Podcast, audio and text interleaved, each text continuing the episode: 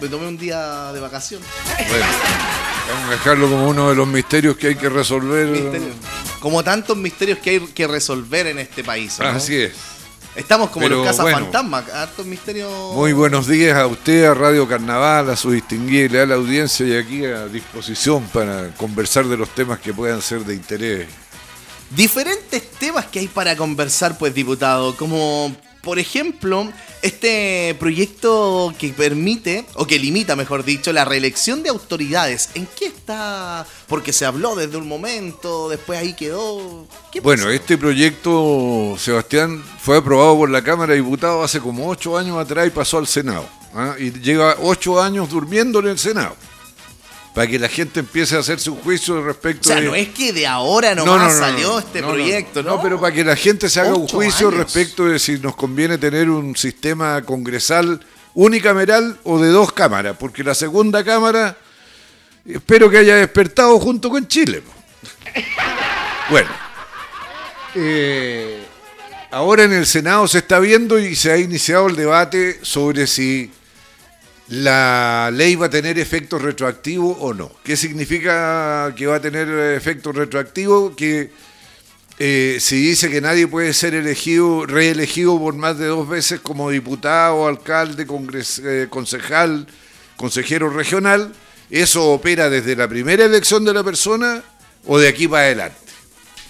Yo creo que en el caso de los parlamentarios tiene que tener efecto retroactivo porque es lo que aprobamos hace ocho años atrás, que el Senado se haya demorado, no es culpa de los diputados, tampoco es culpa de la ciudadanía, y aquí hay que cumplir con la palabra empeñada, que es que no hubiera más de, dos reelecciones desde que se aprobó el proyecto hace ocho años atrás.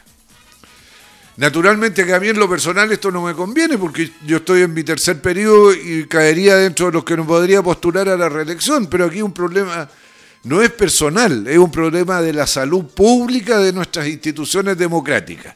Y eso es lo que hay que privilegiar.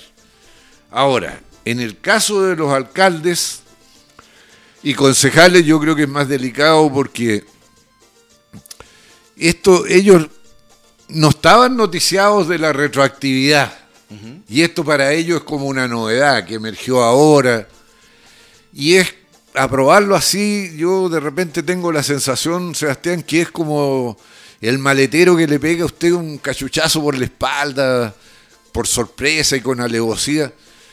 Yo estoy llano a discutir eh, si hay razones para hacer una excepción con los alcaldes o no. ¿ah? Esto es netamente debido a- al tema que se demoran en realizar proyectos, en hacer eh, No, cosas yo, por es la- falta de voluntad, ¿Sí? falta de voluntad. O sea, si estaba listo el proyecto aprobado por la Cámara de Diputados, lo que pasa que en el Senado también, bueno, se nota menos tal vez que en la Cámara de Diputados, pero así como nadie les pone atención a los senadores, hacen unas cosas que son increíbles. po.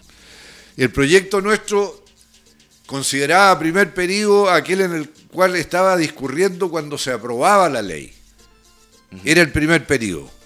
¿Qué querían los senadores que fuera primer periodo el que venía después de aprobada la ley? po? Y es una frescura, es lo que la gente llama la letra chica. Por eso se ha debilitado la fe pública, la confianza en los demás, el eh, hacer eh, eh, empáticas las decisiones del poder público, en fin. Pero bueno, yo espero que para los parlamentarios se apruebe con retroactividad. Y lo otro, estoy dispuesto a que lo conversemos. ¿Qué- ¿Usted cree que, diputado, que comienza a regir desde las elecciones municipales que se vienen ahora en el 2020?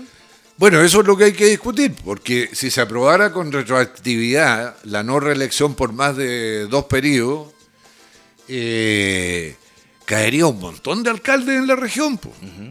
Bueno, la, eh, la señora Reginato, el señor Mella, Mella, Zurita. el señor Sabat en Villa Alemana, la señora Rosat, Claro. Que creo que lleva ahí desde el principio de los tiempos de la nueva democracia.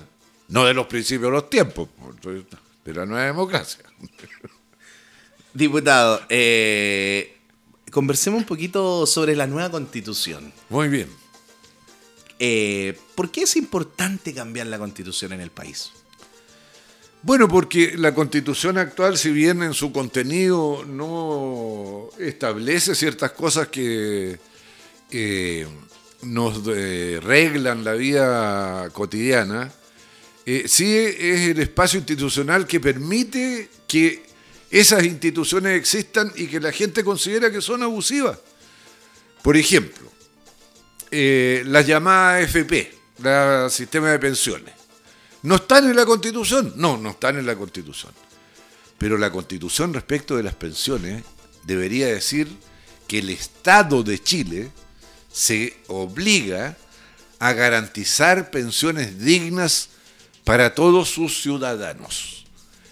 Después se verá el detalle, si usted le entrega la responsabilidad a un privado y si se la entrega al privado, el privado tiene que responder a lo establecido en la Constitución, que es darle pensión digna, no pensión de hambre. ¿ah? Entonces, no sé si me explico, pero hay gente que dice, no, es una cosa abstracta que no le interesa a nadie. No, todo eso influye en la vida cotidiana. Mire, hay un artículo hoy día en la constitución actual que dice que los chilenos tenemos derecho a vivir en un medio ambiente sano, libre de contaminación. ¿Usted cree que ese derecho a vivir en un medio ambiente sano, libre de contaminación, se le cumple y se le garantiza a los 7 millones de chilenos que viven en Santiago? ¿O usted o a cree... La gente de Ventana. O a la gente de Ventana, Puchuncaví, Concón, Quintero. O a la gente que aquí en la calera reclamaba por los, malos olores, que es lo que nos permitió hacer una legislación que está en curso al respecto. No, pues no se les cumple. Entonces, pero sí se cumplen otros derechos. Por ejemplo, el derecho a propiedad privada, sagrado. Si lo tocan, usted va al tribunal y el tribunal dice, carabinero, proceda, desaloje, devuélvale esto, vayan y quítenle la... Mire la propiedad privada sin límite. Acaba de haber un incendio, 250 casas quemadas en Valparaíso. ¿Hasta cuándo se va a soportar que los predios rurales alrededor de Valparaíso sabiendo que es una ciudad susceptible de incendiarse. Le van a permitir plantar árboles que son eh, favorables a la propagación del fuego porque son eh, inflamables. Debería haber límites a la propiedad privada en función del interés social. ¿Usted puede tener esos campos? Sí, puede tenerlos. ¿Puede plantar pino y eucalipto? No, señor. Siempre trigo, ponga parra, otros árboles que no son eh, combustibles, pero no puede plantar aquello que pone en riesgo la vida humana en el asentamiento llamado Valparaíso. Y eso tiene que estar consagrado en la Constitución, porque si no, yo sigo poniendo eucalipto y pino porque nada me lo impide, al final el terreno es mío y qué. Y en esto muchas cosas tienen que ser así en el futuro, si no, el malestar social no va a desaparecer, Sebastián. Tiene que primar el interés general sobre el interés particular. Mire la agua, el Aconcagua. ¿Usted cree que alguien tiene instinto suicida como por ejemplo antes se hacía de ir a pasar el día domingo a la orilla del río Aconcagua y comerse un picnic y tirarse un piquerito para refrescarse? ¿Usted cree que alguien hoy día se atrevería a hacer eso con la contaminación del agua? Es increíble la contaminación ¿Ah? como viene el río Aconcagua. Sí, pues. ¿Por qué? Porque no predomina el interés general sobre el interés particular. Pues. Entonces hay que terminarla con el cuento. Si no es que no queramos que no haya agua para regar los campos, los paltos, todo lo que quieran. Pero lo que queremos es que haya racionalidad en el uso del agua, para que alcance para todos y para todo. Y para eso hay que hacer que predomine el interés general sobre el particular. Diputado, tocó un tema muy especial eh, del agua, de la sequía que, que, estamos viviendo en el país. Es una de las peores de lo que hay registros. Se reconoció además que existe eh, el riesgo de tener que recurrir a un relacionamiento de agua potable. Pero usted, ¿qué le parece, diputado, que todavía existan familias en Chile donde no les llegue agua directamente de la llave porque los pozos de agua potable rural o su noria particular se secaron? Pero a pocos metros de distancia están empresarios agrícolas que siguen construyendo pozos profundos amparados en derechos. Bueno, si tienen derecho y no pueden ser revocados, yo creo que andar proponiendo medidas demagógicas que expropiémoslo no va a pasar. ¿Pueden ser expropiados? Sí, por evidente utilidad pública, claro, y con la indemnización correspondiente. Ahora, yo creo que aquí lo que hay que hacer es que el eh, Estado, a través del gobierno, haga lo que tiene que hacer. Porque hay comités de agua potable rural que ya tienen instalados los sistemas, pero no tienen fuente de agua. Y eso es lo que hay que dotarlo. Hay otros que necesitan extender las redes para abarcar a más usuarios. Hay otros que necesitan modernizarla. Pero eso hay que hacerlo. Nosotros tenemos un intendente que es un comentarista. Bueno, y el gobierno también. ¿ah? Que además yo creo que a estas alturas, oiga, Sebastián, ¿quién es el principal agitador y comunista que convoca marcha y todo? El gobierno, mire hoy día, a las 5 de la tarde, la marcha más grande del K-pop en la Plaza Italia de Santiago. ¿Quién la convocó? El gobierno cuando dijo que los K-pop eran los culpables de la movilización. Pero ¿cómo pueden decir tamaña brutalidad? Si a los K-pop ni se les entiende lo que cantan porque cantan en coreano. ¿Usted les entiende lo que cantan?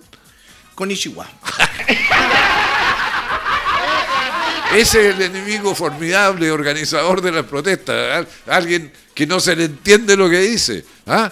Pero es una provocación para los chilenos y hoy día todos los que hay poperos van a ir a, a la Plaza Italia y otros más también, pues, para ver qué es lo que pasa. Claro, como para- siempre para ver si queda algo por saquear. Bueno, pero ¿quién es el que la convoca a la marcha? Claro. El gobierno, pues. ¿Ah? Diputado, eh, siempre eh, eh, es, es agradable tenerlo acá en los estudios, conversar diferentes temas y, y lo que está pasando en el país, pues. ¿Algún Gracias. mensaje a la gente para este año 2020, Sí, por supuesto. diputado? Por supuesto. Primero espero que hayan pasado una linda Navidad con su familia, amigos, comunidad cercana. Y desearles que el 2020 sea un gran año para todos, tanto individualmente como en conjunto para todo el país. Tenemos una tremenda oportunidad de construir un país mejor, con reglas más claras, justas, equitativas, que nos den posibilidad de todo. No la desperdiciemos, participemos en el plebiscito, demos nuestra opinión, hagamos valer y mostremos que de verdad despertamos. ¿ah? No que fue un estallido social, sino que ha sido un renacer a la vida pública que por distintos motivos nos tenía alejados. Diputado, que tenga un lindo año 2020 y bueno, a lo mejor alcanzamos uno más la próxima semana, ¿no? Nos queda uno más, ¿o ¿no? Sí, alcanzamos. Alcanzado, yo creo. Sí, no, le damos nomás. Muy bien. Bueno, y feliz Navidad también para usted, Sebastián, y su linda familia. Muchas gracias, diputado. Un abrazo grande. Que Gracias. tenga un buen día. Chao, chao. Las opiniones aquí vertidas no representan necesariamente el pensamiento de Radio Carnaval y por tanto son de exclusiva responsabilidad de quienes las emiten. Para momentos